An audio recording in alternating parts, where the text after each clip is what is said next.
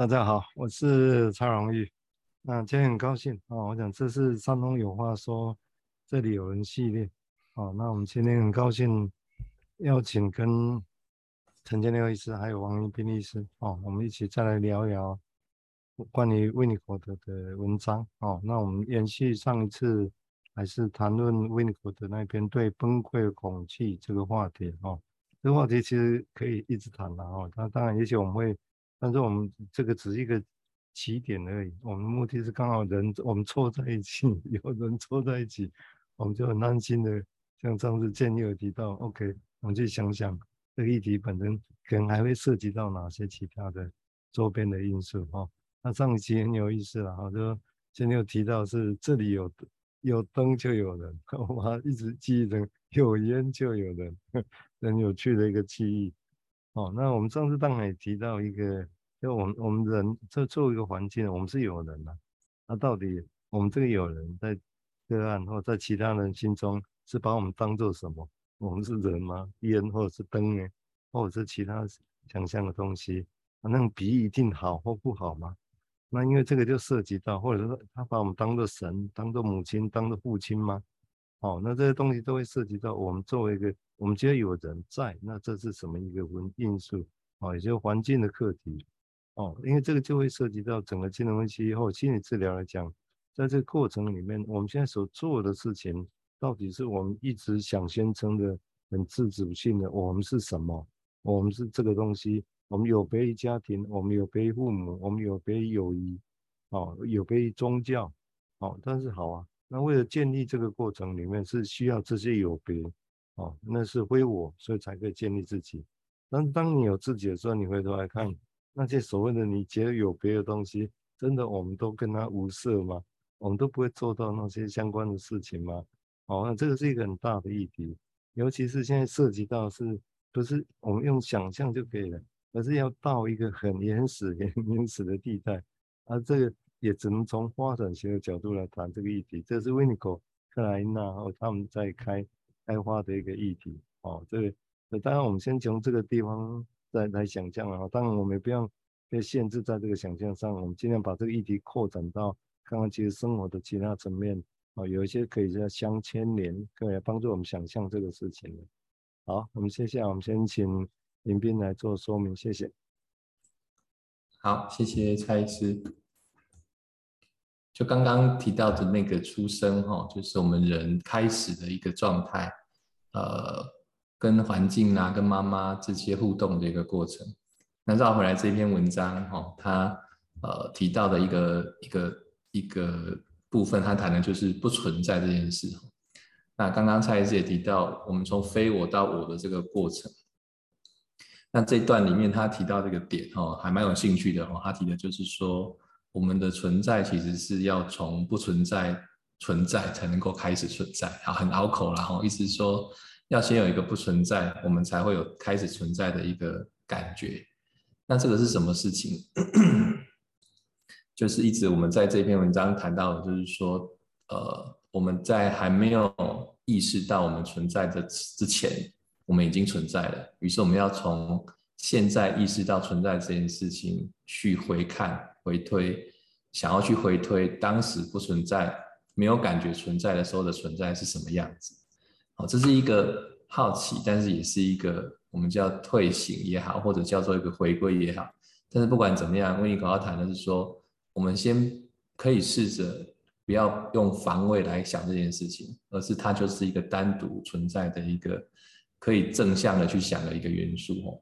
那正向的元素意思是说，它就是一个往前进，或者就是一个。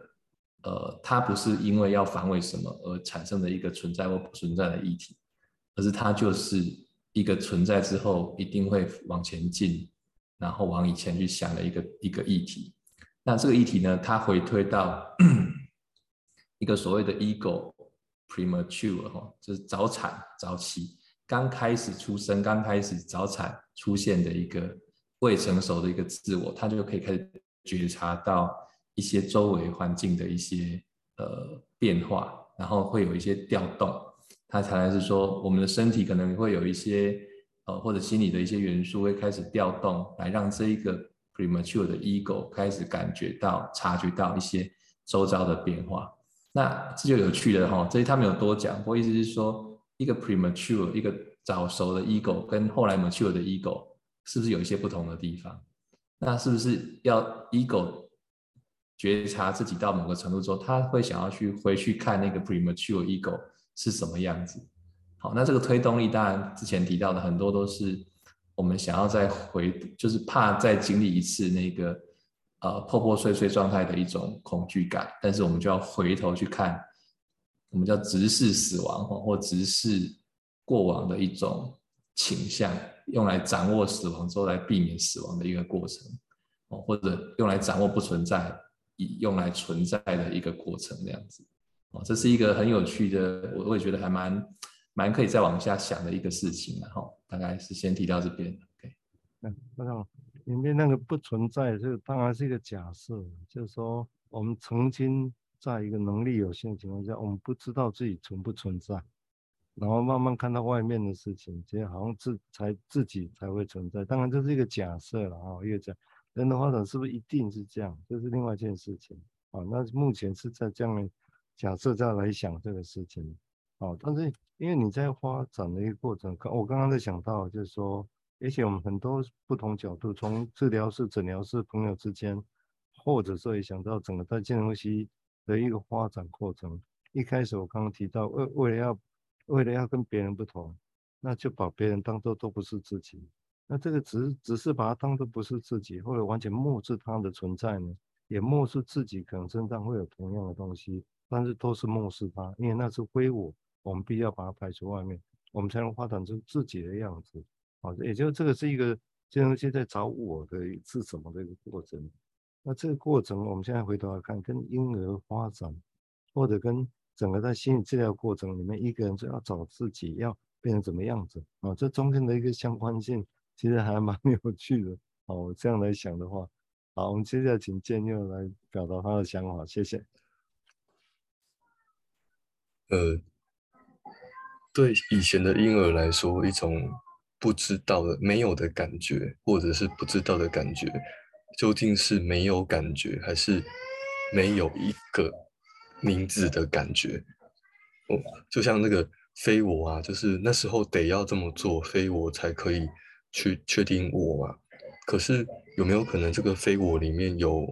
有还有一些像像刚才医师说，那个非我里面其实是有我的，那。说不定那种对于崩溃的恐惧，它当然是一种恐惧，或者他在说的是一种空洞的状态，但这好像也是一个一种感觉，就是让让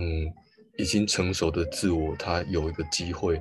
去发现说，这种没有感觉的感觉是什么回事啊？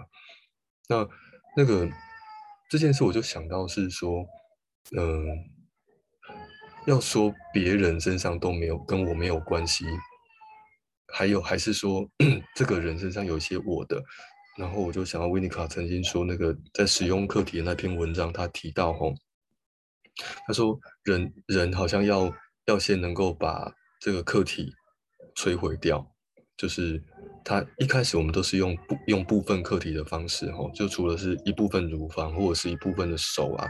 甚至是说在。一部分的这个人可以象征的东西，哦，就像是他是一个我感到开心的一个存在，但是都是从这样一开一点点一部分一部分去认识这个这个课题，可是终究它发展到足够的时候，它会它会有更多的欲望或更多的想法，或者是更多可以投注在这个课题身 身上的跟潜意识有关的事情。但久而久之就变成说，他会发现许多，开始慢慢发现许多那个他希望如此的这个课题不会是如此的，所以他就牵涉到下一个是那个攻击或摧毁这样的课题，而课题的作用或能力就是要要幸存下来嘛。那幸存下来之后，这个主体才能知道说啊，这个课题它别有样貌，它是一个现实中的课题。那从那之后，这个课题才能够把一些真实的。世界的事情带给这个主体，这个很丰富的的一些素材，那些丰富的素材，我想象就是说，它不再只是非我了，而是除了非我之外，还有一些他，或者是一些别人，是那些是这个这个自我他如何想都想不到的事情。那这这些想不到的事情，当这个自我可以接受了这个他想不到的过去很可怕的这些感觉之后，或许这些就会变成更丰富的事情，更丰富的的素材，可以让他去看到那个跟他怎么样都想不到的潜意识是有关的事。好，我先讲到这边。嗯，这种想不到是我刚，我又跟刚刚我的想法来讲，就是。就像金融危机从一百年前在发展，后来会想成是什么样子，跟说整个在治疗过程里面，后来会发展成什么样子，那个啊，或者跟一般人跟人之间的友谊会怎么样子，父母带养小孩子，后来小孩子会怎么样子，通常我们一直有一个想象在那里，但是大家也知道，最后其实完全不是那么清楚，但是为什么会是这个样子？啊，为我们当然会想到，为什么不是一开始这个架构都有啊？好像很清楚啊，但是但是回头来看，也是因为这种因事物不清楚，所以一直在探索。所以我会觉得，好像整个在发展过程，只是这个探索的过程，我们叫这探索，好像探索向未来，但是其实也是在看以前是怎么回事。那当我们现在在谈这个事情，其实我们都面临到一个难的议题，就是说。我们会用这么多语言要去描绘，是因为我们想要去描绘一个，那跟我们那时候可能还没有语言可以接触的那些经验，哦，所以我们必须用很多语言去描绘它。讲到这个，就突然想到，那个如果没记错的话，就是禅宗有一个有一个说法，他们说他们，因为他他们要去讲的那个境界哈，很难描绘，所以他们说他们不立文字，因为那怎么意会啊，怎么体会？但是有人说。整个在佛教史里面，文字最多的其实就是禅宗，虽然他们都不立文字，因为这描绘的东西太难，一直要去描绘它。好，我们现在请一边再说，进一步说明，谢谢。对，最难描绘的却是会有 最多文字，这还蛮有趣的一个一个事情哦，就是呃，我感受到里面的其实是一个。有一个动机啊，哈，有一个动力，一个能量存在，就是说，呃，在语言之外，有一个想要让对方可以理解，虽然那是一个很难用文字说明的部分，可是我很想让对方可以理解的那个那个动能存在，哦，那个很想让对方理解到底会是什么？当然，如果以宗教来想，应该就是把。痛苦的道路减少，或者说在走那个痛苦的道路的时候，可以不要那么痛苦。我想象那个是慈悲为怀的概念，然后，不过禅宗当然我不了解不多了，这会不会跟佛教有关？我想这个这个这个是另外一个学问。不过我再回来回来，刚刚 在金融医师谈话的时候，大家我会听到有一个那个小婴儿的哭声哈，对，我想就在那个当下，我们在进行一个文字交流的同时，一个。一个所谓的非文字语言的声音进来了，而且还蛮呃，大家都会有感觉的一个声音哈。我们不是没有感觉哈。那这个感觉进来的时候，我们到底要 怎么去去感受这件事情？意思是说，当我们都还在谈话的时候，呃，会不会有一个冲动想要去安慰他，或者是会会有一个想法想要去了解他为什么哭，或者想说，哇，那那个。是发生了什么事情？哈，这些可能都在我们文字表达的同时，在我们的文字背后的想法里面在运作着。那是一个从感觉，哈，从一个感觉，不管是声音的感觉，或者对这个声音的感觉的某种呃过去经验的累积所呃释放出来的一种底层的想法，也在同时在运作着。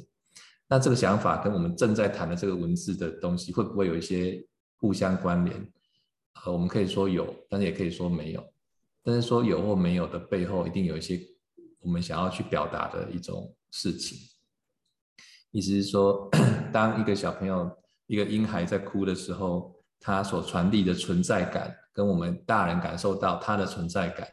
其实可能应该是，如果从温尼口的文章来讲，应该就不存在的意思，不不不一样的意思啦。因为这个他的存在感，其实他正在感受他的存在感。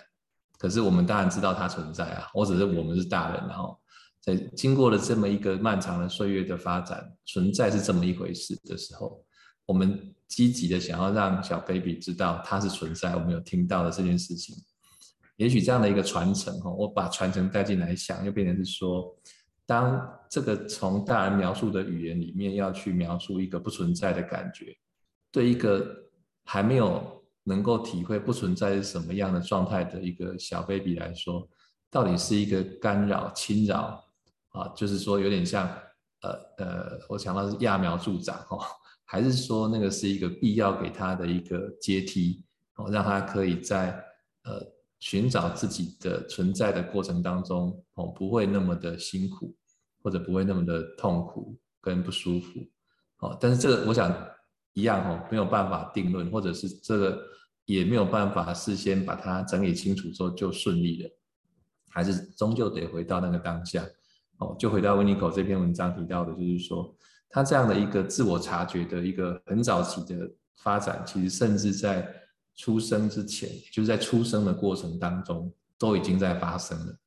那这个我们提到的想的就是说，当一个小孩胚胎哦在我们的妈妈的肚子里的时候，他到底什么时候开始有？知觉这件事情，好，那当然这个可不可考？也许我们不是专家哈，我想也许有一些胚胎学的专家或生物学的专家，他们也有已经有这样的东西，只是我们没有整，没有办法，还没有去整理出来。哦，不过意思是说，光是从这一个我们自我觉察存在的这个件事情往前推，我们可以推到多么早期，就可能存在这样的一个部分觉察，而还没有组织成一个整体觉察的这个。状态其实是已经存在多久了？那是什么样的方式存在？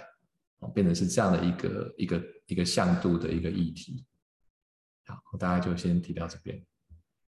我我刚刚在讲的时候，突然几个想法。不过简单来讲，就是说这个是一个未来可以想象，是说，譬如说我们刚刚前面在提到，我忘了是迎宾还是建六在提所谓的顾问课题，那时候那一瞬间我突然连接到。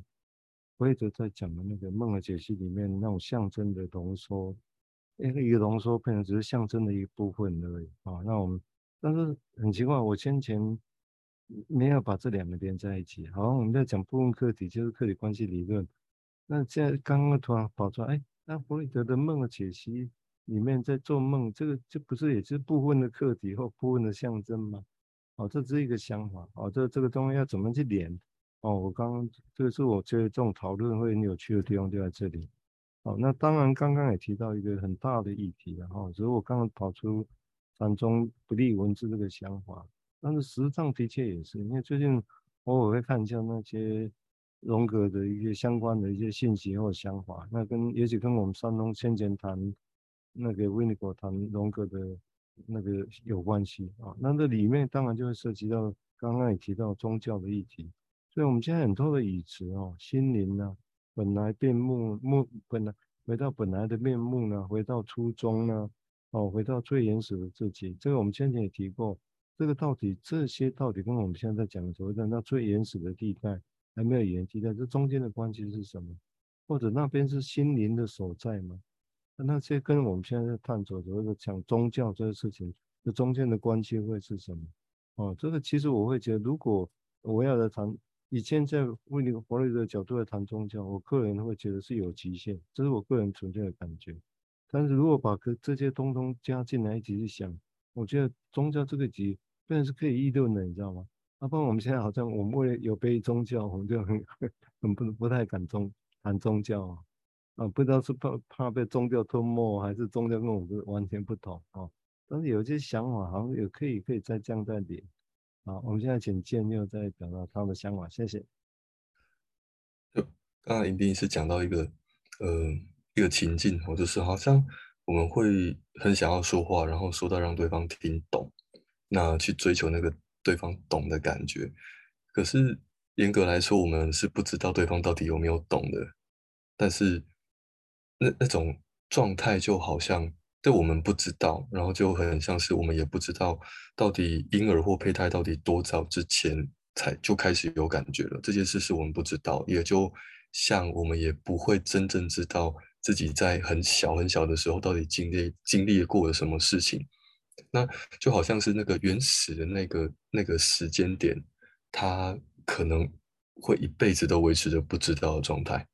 那但是正是因为这个不知道会，会像蔡医师说，是驱动我们去做一些事情。而如果是这个时候是一个人这这闷着头在做这些驱动这些事情，可能就不就会在转圈圈，在原地转圈圈，而不是有一个 灵光一闪，或者是有一个别的什么东西可以。绕出另外一个另外一个不一样的事情，那我我在想，像就是人的另外一个人的价值所在。如果那个两个人都因为各自背后一个很不知道是什么东西驱动着，然后一直在谈论、讲话、讲话的过程中，虽然不可能碰到对方的理解或不理解，但是这个过程中好像可以产生新的东西，而是或许是这种产生新的东西的这个过程。让那种诶不知道的那个动力得到了一些印证，就就像是一种另外一种语言在讲这个不知道，或者就像是禅宗它好多好多的文字，可是这些文字似乎就是它在在体现着说啊，我们就是有这么多的不知道，而这是它的反面。那我们各式各样的人来看这些这么多的文字，或许可以从里面找到一些，然后甚至更多的是找不到的感觉。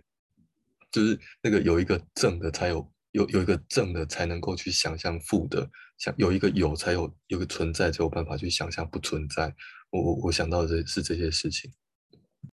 刚刚接那个比喻，我觉得还蛮有趣的。也就是说，我那突然想到说，我们一般以为是说这样在找出路，那是，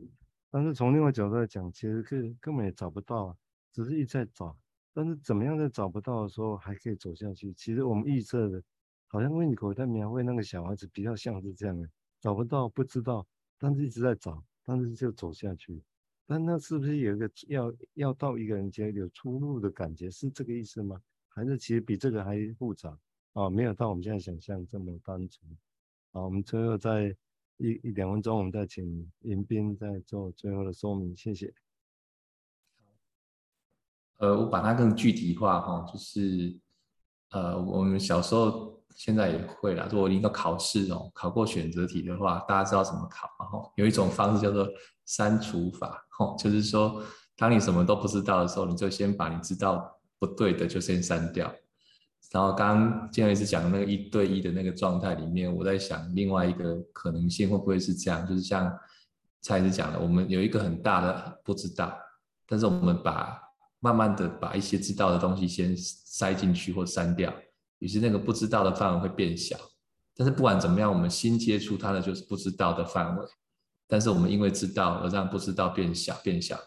然后考试就是为了答案，为了这分数嘛。我们讲是在这样讲，OK。那也有可能我找到一最后两个答案之后，我分不出来，我就开始去寻找知识来确定到底哪个答案是对的。好，我讲的很具体了哈，不过意思是说用这样的方式来比喻，会不会有一些可能可以想象的空间这样子？好，先到这边。这个比喻我觉得还蛮贴切，可能最后删除两个，剩下两个，但是其实我们不知道，但是我们猜对了有分数一百分，但是我们还是不知道，除非事后再找。我我觉得这个很有趣的一个比喻。好，因为时间的关系哈，我想这是这里有人系列哦，三人有话说。那今天感谢建佑医师跟迎宾迎宾医师哈，因为其实谈的蛮丰富的，很多想法都可以。都是很大的一个主题，可以继续再发挥的。好，我们今天就先到这里，感谢各位，谢谢，拜拜，谢谢。拜拜。